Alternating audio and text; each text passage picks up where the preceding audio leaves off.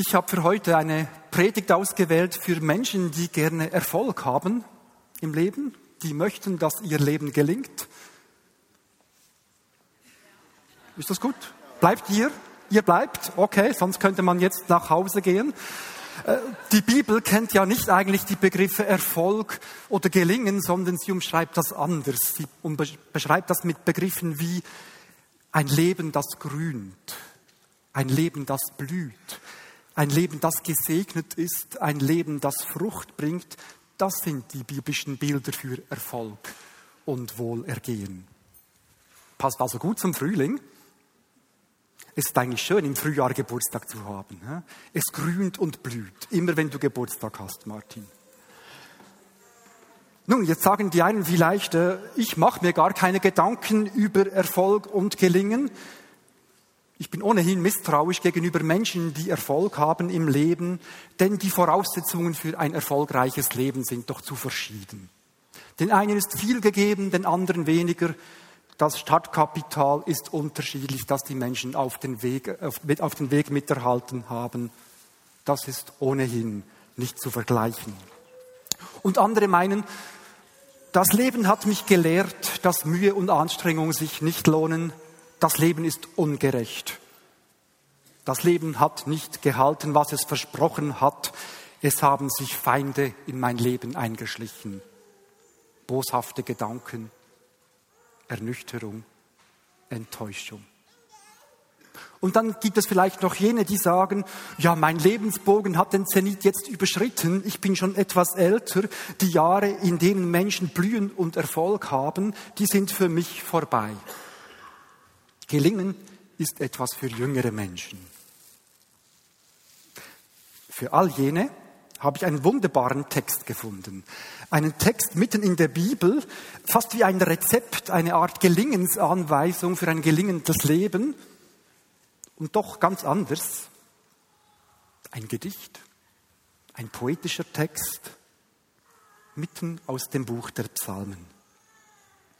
Am Anfang des vierten Buches stehen drei Psalmen, die 90er Psalmen, Psalm 90 von Mose, Psalm 91 ist der bekannteste vielleicht dieser drei, wer unter dem Schirm des Höchsten sitzt.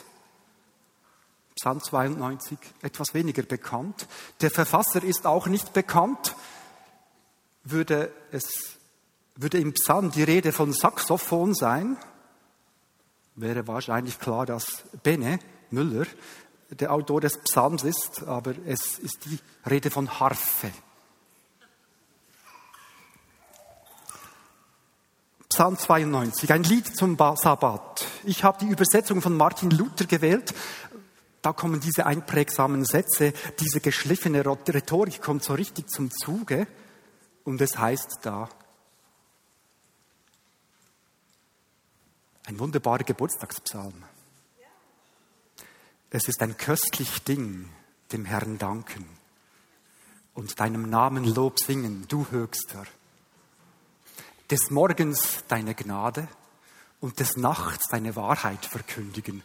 Auf dem Psalter mit zehn Seiten mitspielen auf der Harfe. Denn du lässest mich fröhlich singen von deinen Werken und ich rühme die Taten deiner Hände. Herr, wie sind deine Werke so groß? Deine Gedanken sind sehr tief. Ein Törichter glaubt das nicht und ein Narr versteht es nicht. Die Gottlosen grünen wie das Gras und die Übeltäter blühen alle, nur um vertilgt zu werden für immer. Du aber bist der Höchste und bleibest ewiglich. Denn siehe, deine Feinde, Herr, siehe, deine Feinde werden umkommen und die Übeltäter sollen zerstreut werden. Mich aber machst du stark wie den Wildstier und salbst mich mit frischem Öl. Unglaublich stark, dieses Bild mich aber machst du stark wie den Wildstier und salbst mich mit frischem Öl. Was heißt gesalbt werden mit Öl? Gesegnet werden. Mehr noch, vielleicht in eine Aufgabe berufen werden, in die Lebensbestimmung hineingeführt werden. Propheten, Könige wurden gesalbt im Alten Testament. Die Lebensbestimmung zu, zugesprochen erhalten. Und gesalbt werden heißt auch, die Gegenwart Gottes liegt auf deinem Leben. Gesalbt heißt im hebräischen Urtext hier nicht nur so Fingerkuppe voll Salbe und dann auf die Stirne, sondern durchtränkt, mit Öl durchfeuchtet, richtig gehend genässt mit Öl. Ein Zeichen des überfließenden Segens, des vollen Segens, ein starkes Bild. Eine schöne Verheißung. Mich aber machst du stark, wie ein Wildstier und salbst mich mit frischem Öl. Und was sind die Voraussetzungen dazu? Jetzt müssen wir zurück an den Anfang des Textes gehen und gleich den Text im ganzen Zusammenhang sehen. Da ist nämlich ein Bogen in diesem Text. Und in der Mitte des Textes, wie oft so in den Psalmen, in der Mitte dieser Dramaturgie steckt die entscheidende Aussage. Wir haben sie schon gehört und wir haben sie vorher in der Anbetung mehrfach gesungen. Du aber bist der Höchste und bleibest ewiglich. In der Mitte steht der entscheidende Vers. Und am Anfang steht, es ist köstlich, dem Herrn zu danken. Oder andere Übersetzungen sagen, es ist schön, dem Herrn zu danken. Es macht Freude, dem Herrn zu danken. Es ist kostbar, dem Herrn zu danken. Der Psalmist setzt also Dankbarkeit an, erste, an die erste Stelle. Woran mag er gedacht haben? Für sein Leben, dankbar für sein Leben, seine Familie, seine Eltern die tägliche Versorgung, gute Freunde, Menschen, die ihn lieben, Menschen, von denen er geliebt wird, Dankbarkeit für sein Leben, Dankbarkeit für alles Gute im Leben. Es ist ein köstlich Ding.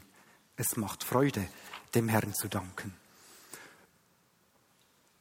Nun mag man einwenden, ja, der kann schön von Dankbarkeit singen, äh, denn bestimmt kam er eben aus einer guten Familie der hat eine gute Erziehung genossen, der wurde nicht so ungerecht behandelt in seinem Leben wie ich. Der hatte nicht Ärger mit seinem Chef, sein Gehalt war anständig, nicht so wie meines. Er musste nicht so viel schuften, nur um nachher Steuern zu bezahlen. Und überhaupt, das muss ein begabter Mensch gewesen sein aus einer reichen Familie. Ich habe ja gesagt, dass es ungerecht sei, das Leben. Als würde der Psalmist diesen Vorwurf, diesen Vorbehalt ahnen, spannt er einen Bogen über den Psalm und beantwortet diesen Vorwurf mit dem letzten Vers. Da taucht nämlich auf die Aussage, er ist mein Fels und kein Unrecht ist an ihm. Schön, dieses Dreieck. Dankbarkeit, kein Unrecht, der Höchste sitzt drüber. Kein Unrecht ist an ihm. Auf ihn ist Verlass. Er hält sich an seine Zusagen. Er ist gerecht. Als müsste er sich etwas verteidigen, setzt er diesen Schlusspunkt. Es ist kein Unrecht an ihm. Was heißt gerecht sein? Was heißt denn Gerechtigkeit? Das hilft uns, einen Bogen zu schlagen in den neuen Bund, ins Neue Testament. Jesus hat mehrfach über Gerechtigkeit gesprochen. Ich habe zwei Stellen ausgewählt, wo er Bilder gibt, Gleichnisse, um zu, auszudrücken, was seine Gerechtigkeit und die des Vaters ist. Matthäus 25. Der reiche Mann, der ins Ausland verreisen will, vertraut seinen Dienern sein großes Vermögen an. Dem einen gibt er ein Talent, dem anderen zwei, dem dritten fünf. Ist das gerecht? Jesus lässt dies so stehen. Das ist die Gerechtigkeit des Vaters. Matthäus 20. Die Tagelöhner im Weinberg erhalten am Abend den Lohn, den Lohn. Die einen waren schon früh am Morgen da, haben geschuftet den ganzen Tag in der Hitze. Die anderen, die sind kurz vor Feierabend gekommen. Was macht der Weinbergbesitzer? Er gibt allen gleich viel. Ist das gerecht? Nein, sie beschweren sich. Diejenigen, die vom Morgen her da waren, sagen, das ist doch nicht gerecht. Und er sagt zu ihnen, es steht mir zu, die Dinge so zu verteilen, wie es mir gefällt. Dankbarkeit im Leben. Das Schlimmste ist, wenn wir vergleichen. Wenn wir unsere Voraussetzungen und Ressourcen vergleichen und dann den Fehler machen, unsere Talente nicht zu investieren, nicht zu gebrauchen. Gottes Absicht ist aber eine andere. Wir sollen unser Leben in unseren, all seinen Facetten annehmen, unsere Talente, Begabungen einsetzen, investieren in sein Reich. Dankbarkeit für alle guten Dinge. Das ist Pflichtprogramm. Jetzt kommt die Kür. Dankbarkeit für die schwierigen Dinge. Das ist nicht so einfach. Das ist wohl das Schwierigere. Vor einigen Jahren musste ich zwei berufliche Misserfolge verdauen. Nichts Tragisches, aber für mich doch so abgebucht und ach, das war jetzt nicht gut, zwei Misserfolge. Das hat an mir genagt. Was habe ich falsch gemacht? Warum haben wir nicht besser kalkuliert, gerechnet?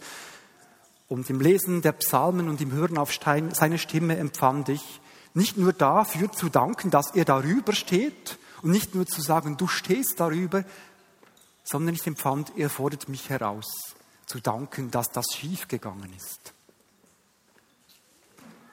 Im Psalm 50, 14 ist die Rede vom Lobopfer, vom Opfer, vom Dankopfer. Man muss über den Schatten springen, man muss für etwas Danke sagen, das schwierig zu verdanken ist. Und ich habe mich dann, hab mich dann durchgerungen habe gesagt, doch, ich mache das. Ich danke für das Schwierige, für diese Misserfolge. Ich habe mich durchgerungen, dafür zu danken und das hat mich befreit. Ich kann in meinem Tagebuch diese Spuren noch nachlesen. Da heißt es nämlich plötzlich nach dieser Wende, die ich innerlich durchgemacht habe, da auf diesem Balkon auf der Insel Zypern, habe ich mein Tagebuch geschrieben. Martin, Du bist nicht verantwortlich für Erfolg und Misserfolg. Lass dies meine Sache sein. Deine Verantwortung ist treu zu sein, ein treuer Verwalter. Der Eigentümer bin ich. Ich sorge für Erfolg oder Misserfolg. Ihr seht, Dankbarkeit hat eine befreiende Wirkung, eine reinigende Wirkung. Sie öffnet die Türen, seinen Willen zu erkennen, die Sache in einem neuen Licht zu sehen. Der Psalmist sagt, Herr, wie sind deine Werke so groß, deine Gedanken sind sehr tief. Ein Törichter glaubt das nicht und ein Narr begreift es nicht. Die Gottlosen grünen wie das Gras und die Übeltäter blühen alle, nur um vertilgt zu werden für immer. Die Gottlosen? Dazu eine Geschichte. Ich war kürzlich auch bei einer Feier eingeladen. Eine noble Gesellschaft, hatte ich den Eindruck, so auserlesen, alles Menschen zwischen 60 und 80, äh, so erfolgreich, also blühendes Leben. Alle haben, haben sich vorgestellt mit ihrem Lebensverdienst, was sie alles geleistet haben. Und da war ich an einem Tisch zusammen mit einem Herrn, nicht vis-à-vis, -vis, auch nicht so, nur so äh, zwei Plätze daneben. Und trotzdem kam ich mit ihm ins Gespräch ein ganz interessantes Gegenüber. Habe ich sofort gemerkt. Ein gebildeter, interessanter Herr. Ein feinfühliges Gegenüber habe ich sofort realisiert. Ein Kenner der Kunstgeschichte und der Geschichte, seine Leidenschaft sei es, hat er gesagt. Und er wurde mir vorgestellt als einer der besten Kunstkenner in der Schweiz.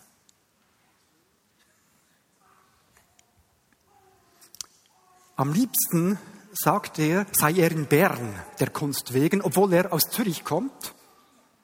Aber er ist ohnehin immer unterwegs. Geld scheint keine Rolle zu spielen in seinem Leben. Einmal ist er in Zürich, einmal in Bern, einmal da, einmal da, drei Wohnsitze. Was für ein wundervolles Leben. Mensch, denke ich, wie ist dieser Mann gesegnet. Sein Leben blüht und grünt. Da kommen wir an unserem Tisch auf die Institution zu sprechen, an der ich arbeite. Und eine Kollegin bringt ein, dass diese einst als evangelische Schule gegründet worden sei. Da lacht der Mann laut heraus und sagt, ich kann es nicht glauben, dass es immer noch Menschen gibt, die an Gott glauben. Er beschäftige sich im Moment mit Astrophysik, mit der unendlichen Größe des Alls, mit dem, unbegreiflich, mit dem unbegreiflichen Alter des Universums. Und angesichts all dieser Dimensionen in Bezug auf Alter und Größe könne er es nicht begreifen, dass es immer noch Menschen gäbe, die an Gott glauben. Ohne dass ich etwas sage, realisiert er, er ist ein feinfühliger Mensch, so ein kontaktfreudiger, realisiert er, dass ich betroffen reagiere und er sagt, ich will Ihnen ja nicht zu nahe treten, aber angesichts all dieser Tatsachen kann es ja nicht sein. Und so weiter. Unser Gespräch wird leider dann unterbrochen. Ich habe keine Zeit, mit ihm lange zu sprechen. Ich kann nur noch zu ihm sagen, ja, für mich sei das genau umgekehrt. Angesichts dieser Tatsachen, der Unendlichkeit des Alls und der riesigen Dimension in Bezug auf Zeit, könne ich nicht begreifen, dass es immer noch Menschen gäbe, die nicht an Gott glauben würden. Der Psalmist sagt, Menschen ohne Einsicht sind wie Gras. Sie vergehen. Ihr Leben verblüht. Und der Psalmist in den Worten von Luther spricht ein hartes Urteil. Ihr könnt es lesen. Es ist so hart, dass ich es nicht in der Luther-Übersetzung lesen will, sondern eine etwas moderatere gewählt habe. Herr, wie gewaltig sind deine Taten, wie unergründlich deine Gedanken. Wer keine Einsicht hat, erkennt sie nicht. Wer sich nichts sagen lässt, wird nichts davon verstehen. Mag auch ein gottloser Erfolg haben, mag er emporwachsen und blühen, er wird doch für immer vertilgt werden. Menschen wie Gras, sie vergehen. Vielleicht können wir noch den Luther-Text sehen. Er sollte auf der nächsten Folie kommen. Auf jeden Fall ich kann es fast nicht glauben, dass einer einfach so laut herauslacht, wenn man sagt, dass man an Gott glaubt. Und so einer, ein begabter, gebildeter, interessierter und feinfühliger Mensch, das bringt mich auf dich, Martin. Ein begabter, gebildeter, interessierter, feinfühliger Mensch. Einer wie der, dem ich begegnet. Bin ein Zürcher, der lieber in Bern ist, meistens unterwegs, weil er eine Leidenschaft pflegt. Auch sonst so ein Mensch interessiert an seinem Gegenüber. Und wenn wir seine Talente zählen möchten, sind es nicht eines oder zwei, sondern mindestens fünf. Auch du bist so ein Mensch, wie ein Psalm, stark wie ein wilder Stier, gesalbt mit frischem Öl. 60 Jahre ein besonderer Tag. Heute darfst du doch mit Dankbarkeit auf dein Leben zurückblicken, auf erfüllte 60 Jahre. Du bist Großvater, fünf Großkinder, über 40 Jahre an der Seite von Georgia, über 40 Jahre als Vater von fünf Kindern. Dein Leben war im wahrsten Sinne des Wortes fruchtbar. Gründer der Vignette Bern, Inspirator und Multiplikator für viele Gemeinden nicht nur im deutschsprachigen Raum, auch darüber hinaus. Aber wir kennen dich als Menschen. Hier unter uns ein leidenschaftlicher Anbeter, begabter Redner, Freund der Außenseiter, Ermutiger vieler Gemeinden, manchmal Provokateur und Stein des Anstoßes. Das war früher. Heute Brückenbauer zwischen den Kirchen. Einer, der die Einheit sucht. Ich darf dir ein zweites Grußwort mitgeben, Martin. Dir schreibt ein Mann, der just gerade auch heute Geburtstag feiert, nämlich seinen 65. Lieber Martin Bühlmann, mir ist zugetragen worden, dass Sie am 15. März Ihren Geburtstag feiern und damit an demselben Tag, an dem auch ich geboren worden bin. Dieses Zusammentreffen mit Datum darf auch als schönes Zeichen der ökumenischen Verbundenheit wahrgenommen werden. Da sie ihren runden 60. Geburtstag begehen möchte, begehen, möchte ich Ihnen gerne diesen, diese persönlichen Zeilen widmen und Ihnen alles Gute und Gottes begleitenden Segen wünschen. Das Grußwort kommt aus Rom, aus dem Vatikan. Es kommt aus dem päpstlichen Rat zur Förderung der Einheit der Christen. Es kommt von dessen Präsidenten, von Kardinal Kurt Koch.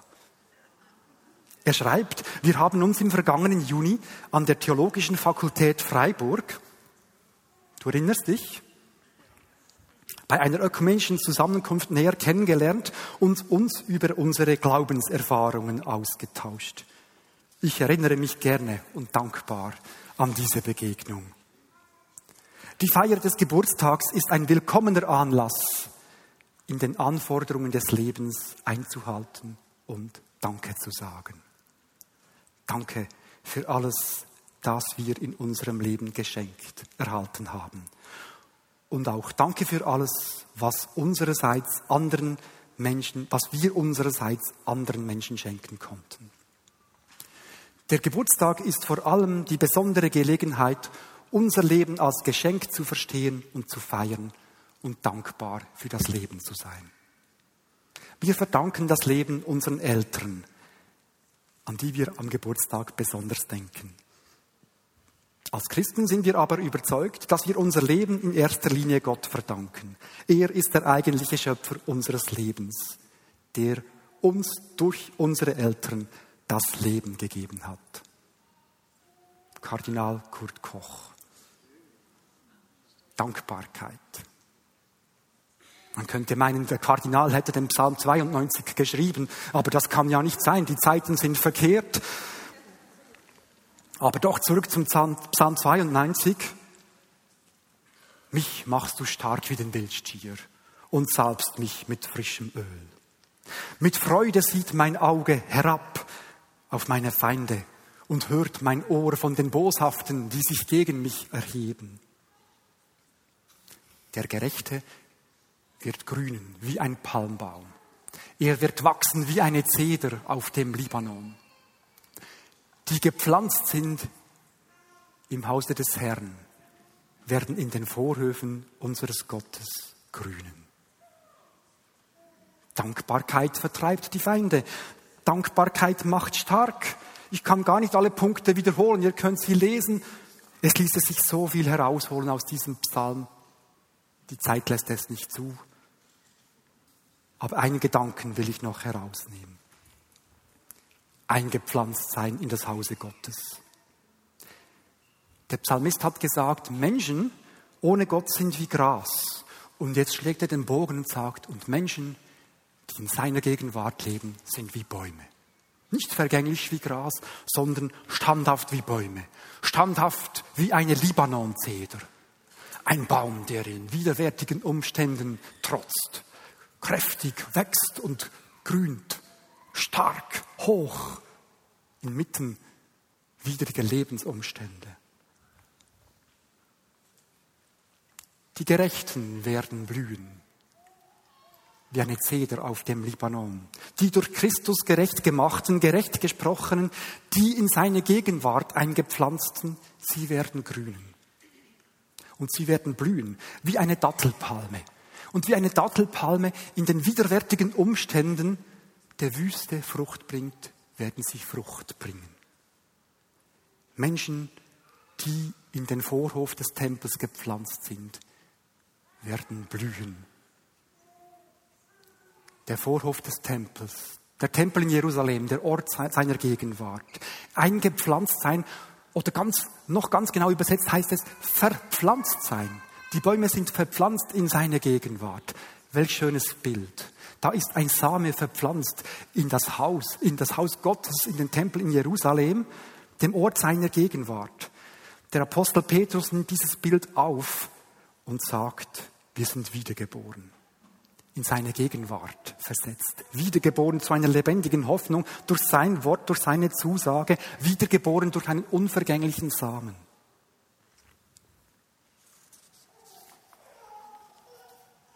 Ich komme zum zweiten Teil der Grußbotschaft von Kardinal Kurt Koch. Er schreibt, als Christen sind wir überzeugt, dass wir unser Leben in erster Linie Gott verdanken. Er ist der eigentliche Schöpfer unseres Lebens, der uns durch unsere Eltern das Leben gegeben hat.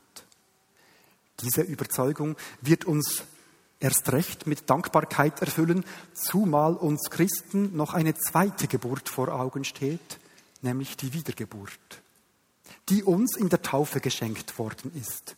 Für uns Christen bilden natürliche Geburt und die Wiedergeburt in der Taufe eine unlösbare Einheit, sodass uns eine zweifache Familie geschenkt ist.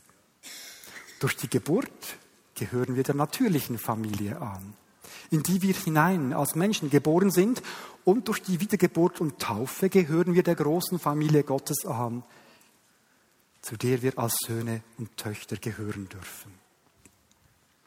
Welch schönes Bild, wiedergeboren durch den unvergänglichen Samen. Jetzt kommt noch das dicke Ende.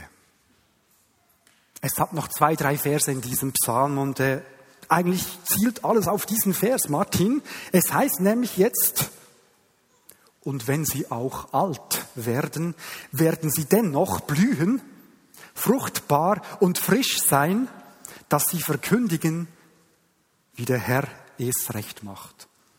Er ist mein Fels und kein Unrecht ist an ihm. Und wenn sie auch alt werden. Die Verheißung liegt auf dem Alter. Und wenn sie noch alt werden, wenn sie doch alt werden, wenn sie noch alt werden, spielt das keine Rolle. Sie werden weiterhin blühen, blühen, sie werden weiterhin grünen und sie werden weiterhin Frucht bringen. Welch eine Ermutigung. Für alle, die 60 werden, die 70 sind, die 80 schon sind. Und für alle anderen auch. Erfolgreich leben heißt dankbar eingepflanzt. Ich komme zum dritten Teil und zum Abschluss des Grußwortes, das nicht nur an dich, Martin, gerichtet ist, sondern an die ganze Gemeinde. Diese Familie der Söhne und Töchter Gottes ist dank der ökumenischen Bewegung und der gegenseitigen Anerkennung der Taufe immer größer und reicher geworden. Deshalb ist es mir ein Anliegen, Ihnen, lieber Martin Bühlmann, zu Ihrem 60. Geburtstag ein Zeichen der ökumenischen Verbundenheit zu senden. Da Sie jetzt bei der Vignet Bern Gottesdienst feiern, nehme ich so schreibt Kurt Koch, nehme ich die Gelegenheit wahr, alle Mitfeiernden herzlich zu grüßen und ihnen für ihr Glaubenszeugnis zu danken. Ihnen, lieber Martin Bühlmann, und Ihnen, liebe um das Wort Gottes Versammelte, wünsche ich von Herzen Gottes Segen, den Segen Gottes, der unser Dasein trägt und das Leben des Glaubens fruchtbar macht. Martin, darf ich dich einladen? Es wäre schön, wenn du für jene Menschen beten könntest, die noch nicht 60 Jahre hinter sich haben, die das alles erleben möchten, was du erlebt hast. Ein Leben, das aufblüht, das grünt, voller Frucht. Du bist ein so gebildeter, begabter, vielseitiger, empfindsamer Mensch. Ich habe drei Jahre an der Seite von Martin arbeiten dürfen. Eine seiner größten Stärken ist, dass er immer etwas weiß zu sagen. Im Gegensatz zu mir muss er sich nicht vorbereiten, er kann hinstehen und sprechen. Das könntest du auch, das Wort sagt, aus dem Schatz seines Herzens wird der Mensch Altes und Neues hervornehmen. Und diesen Schatz deines Herzens hast du auch. Es ist häufig einfach die Furcht, nicht vorbereitet zu sein. Aber der Schatz ist ja derselbe. Jesus, wir verherrlichen dich und Herr, wenn es etwas gibt am heutigen Tag, was mich bewegt, ist es die Einheit des Volkes Gottes. Dieser wunderbare Geruch, wenn Menschen nicht fokussieren auf Unterschiede, sondern auf das, was den Nächsten reich macht, was uns als Geschenk Ergänzung gibt. Und wir nicht zuerst das sehen, was anderen fehlt, was wir haben. Und Herr, das zieht sich durch, nicht nur in der Wertschätzung der Glaubensgemeinschaften, es zieht sich durch in Ehen, in Beziehungen, im Arbeitsplatz, im Alltag, dass wir entweder vom Ort kommen, wo wir zu wenig haben oder wo der andere zu wenig hat.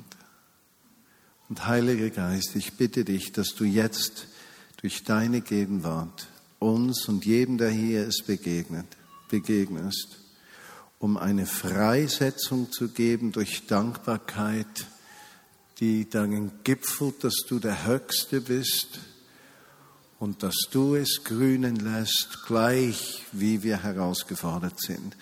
Und wenn du weißt, diese Predigt von Martin hat mich angesprochen und berührt einen Teil meines Lebens, möchte ich dich einladen, einfach aufzustehen.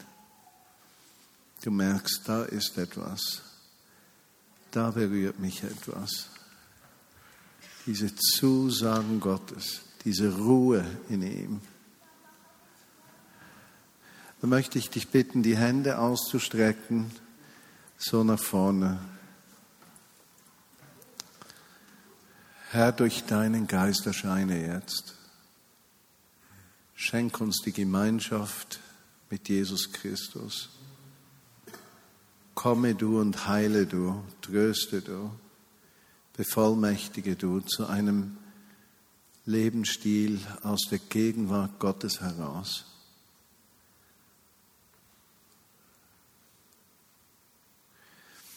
Und während wir warten, möchte ich Menschen bitten, nach vorne zu kommen, wenn du in deinem Herzen oft kritisch warst, anderen christlichen Glaubensrichtungen gegenüber, und du merkst etwas Hartes, Unversöhnliches, das kann gegenüber Freikirchen sein, gegenüber einer Gemeinschaft, gegenüber der römischen Kirche, gegen eine, gegenüber einer anderen Kirche. Und du möchtest beten, Jesus, mach mich ganz frei dass ich das umarmen kann, was deines ist. Wenn du dich gegenüber dem jüdischen Volk verhärtet hast, der Pflanze, auf die wir eingepropft sind, dann komm auch nach vorne. Wenn eine dieser Fragen auf dich zutrifft, dann komm doch nach vorne und lass dich berühren zur Freiheit hin. Jetzt. Die anderen, wir warten einfach auf, auf den Heiligen Geist. Ihr könnt euch hinsetzen vorne oder niederknien, was euch bequemer ist. Wenn deine Seele krank ist, weil du so viel verletzt worden bist von Menschen und von Lebensgeschehnissen, unverstanden zurückgewiesen, dann lade ich dich auch ein, auf der linken Seite nach vorne zu kommen. Da drüben, wir möchten für dich beten für eine Begegnung mit dem Herrn, der deiner Seele Kraft gibt. Hier links vorne. Fühle dich frei. Vor Gott sind wir alle gleich. Deine Seele braucht Heil und Heilung.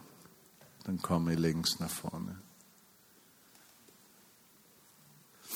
Dürfte ich einige vom Ministry-Team Beter bitten, bei diesen zwei Frauen vorne und auch hier mitzuhelfen, zu beten. Ich denke hier drüben Heilung und hier Versöhnung, damit kein hartes Herz zurückbleibt. Und Jesus, wir geben dir diese Predigt zurück und sagen, sie soll Realität werden in unserem Leben in der kommenden Woche. Und mich hat so beeindruckt, du bist der Höhepunkt Du bist der Höchste. Du bist der Höchste. Du bist der Größte. Dir gehört alle Macht. Du bist voller Barmherzigkeit. Du bist nicht ein Gott von der zweiten Chance, sondern von der nächsten. Du umarmst den Schwachen und machst ihn stark. Du erbarmst dich über dem Kranken und richtest ihn auf. Du bist Gerechtigkeit vom Zurückgewiesenen, vom Zerbrochenen und vom Hilflosen. Wir sind nicht eine Gemeinde für die Armen. Wir sind eine Gemeinde mit allen Armen und Zerbrochenen, die Zuflucht suchen beim Allerhöchsten. Wir sind nicht vollkommen, sondern abhängig von dir. Amen.